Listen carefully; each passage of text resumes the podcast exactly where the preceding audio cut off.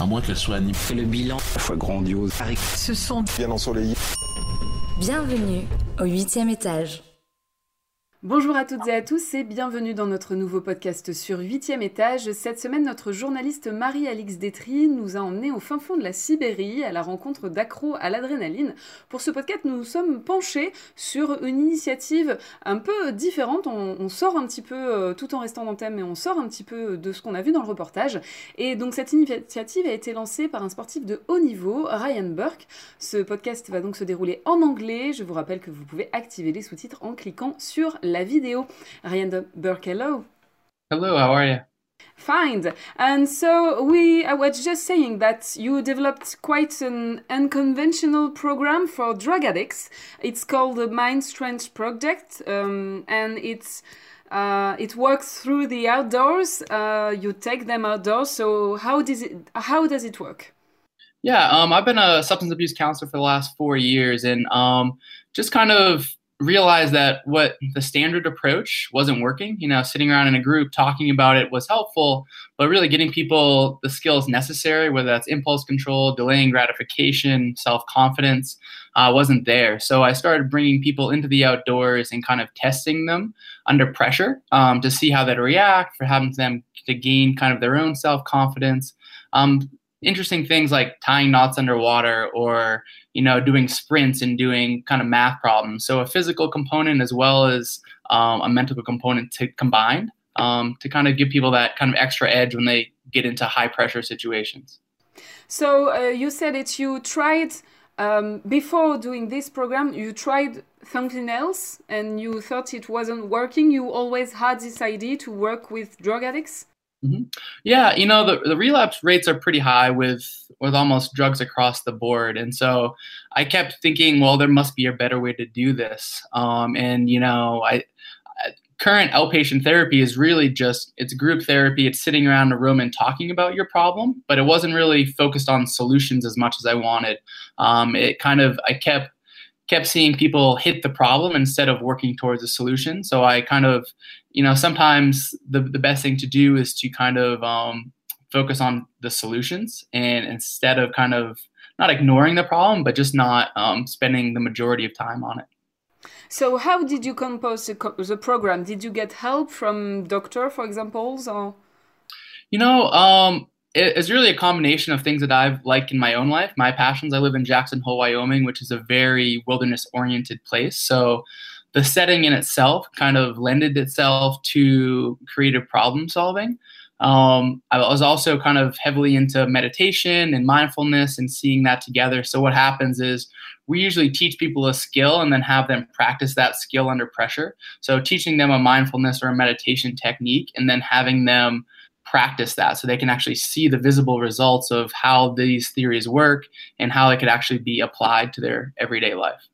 So how um, how applying um, techniques under pressure can help drug addicts? How can it help them through the addiction, their addictions?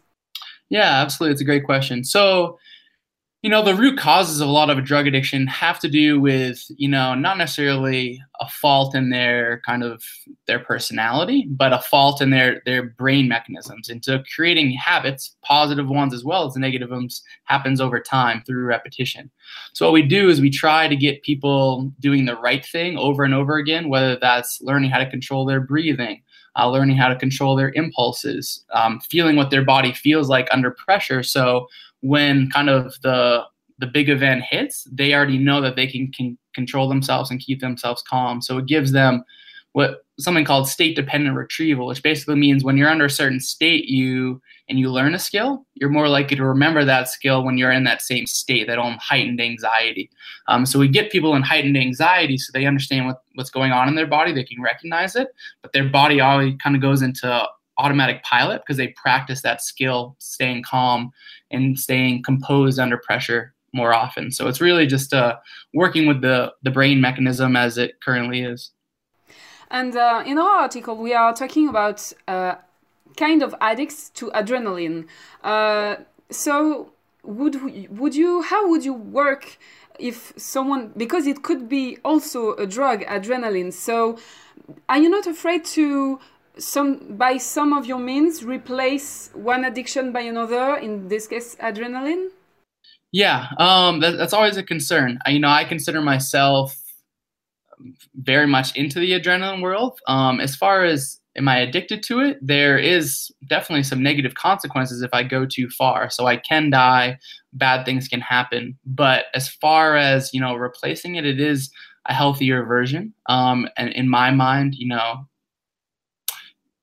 there are kind of instances where it can go too far, but I see that less having, you know, as far as pro con lists go, I would say that that is um, has a minimal chance versus with say opiate addiction or um, meth addiction.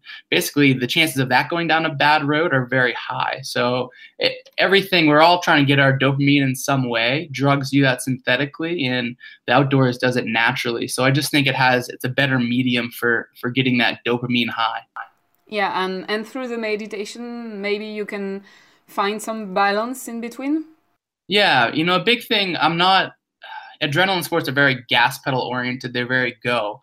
Um, but you, what we're trying to do is to teach that balance between the gas pedal and the brake so how to to go far in life and push your perceptual barriers but also how to calm yourself down and kind of you know use that seesaw to your advantage and something that they probably don't have in their life is which is just balance you know healthy balance and uh, there is a lot of um, techniques for meditation how did you find yours um, you know i I, I fell into it maybe four or five years ago. I was on a trip to China and just kind of got introduced to it there. And then I started doing transcendental meditation, which um, isn't for everyone. You know, it's I'm under the assumption that like I have a very broad definition of meditation. You know, so one point of focus, anything that you can kind of use to get yourself into that calmer state of mind.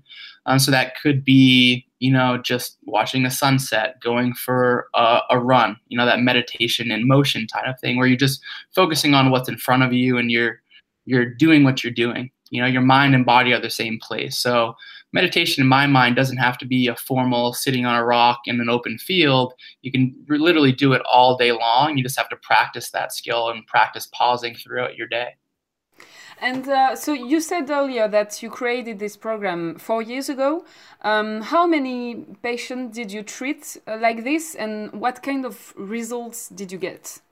Yeah, so I, I started outpatient uh, substance abuse therapy four years ago, and I've been doing the Mind Strength Project for about a year and a half. So in that time, um, I've probably had about 50 clients go through it.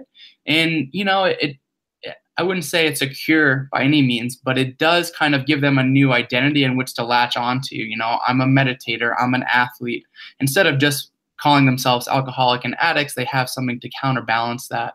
Um, so I've seen some some great results where people, you know, turn to snowboarding or biking or running, and that becomes their their go-to ingrained habit. So I've seen some good anecdotal evidence.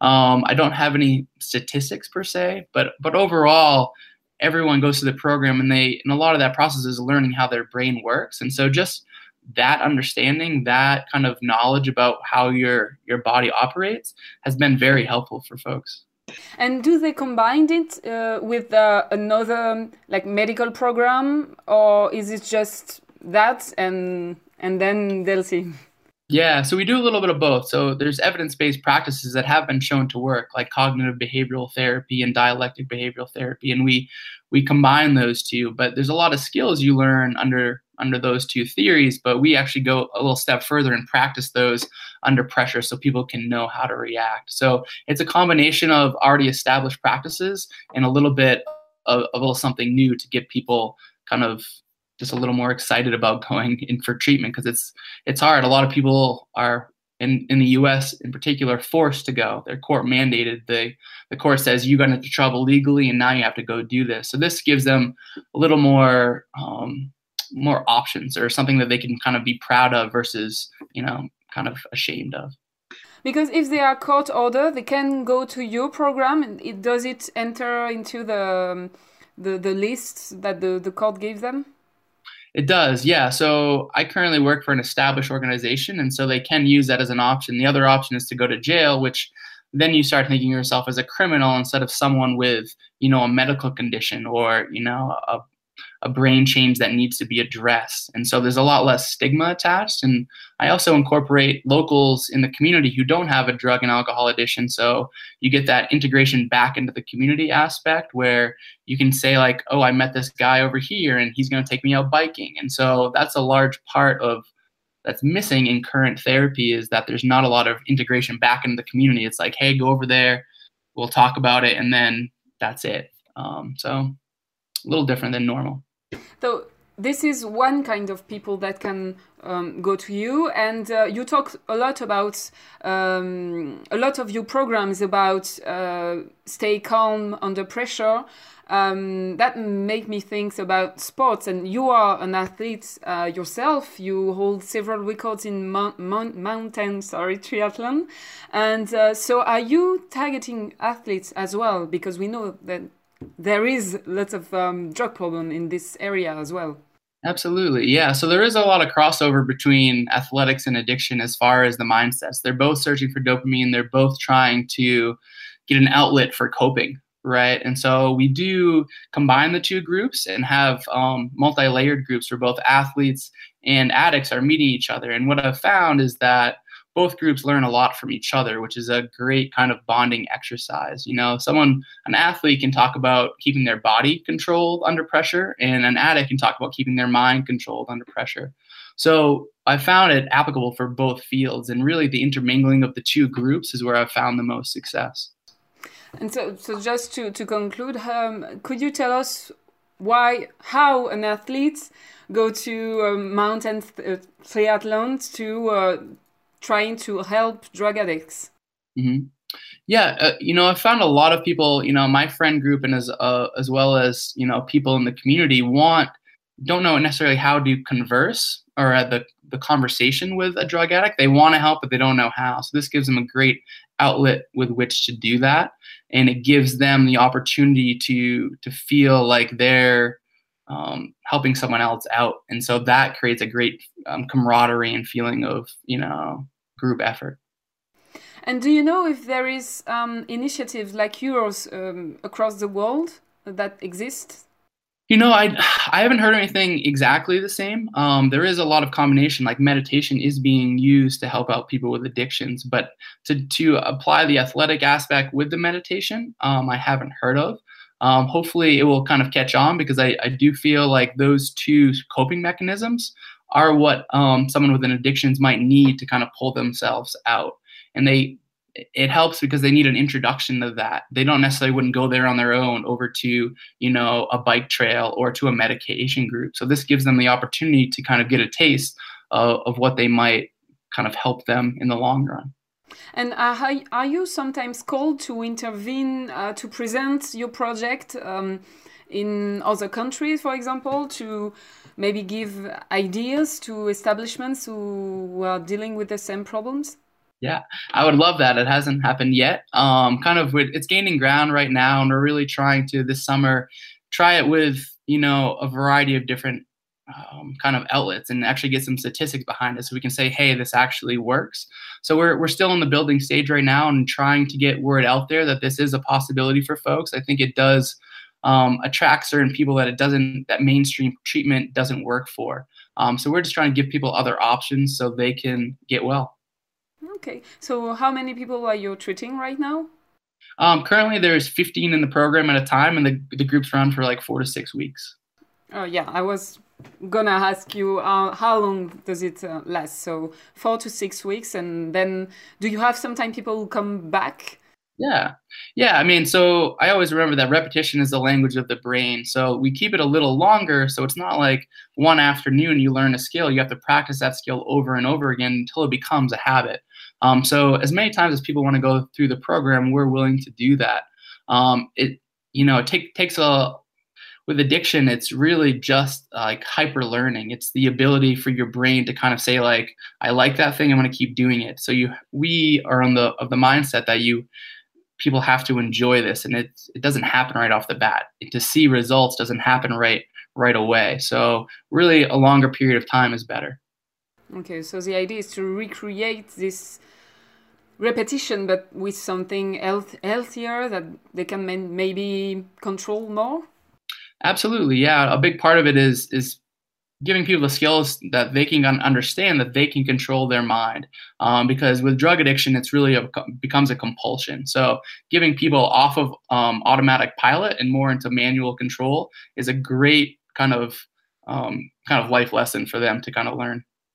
Okay great. So thank you so much Ryan Burke for taking the time to present us your initiative.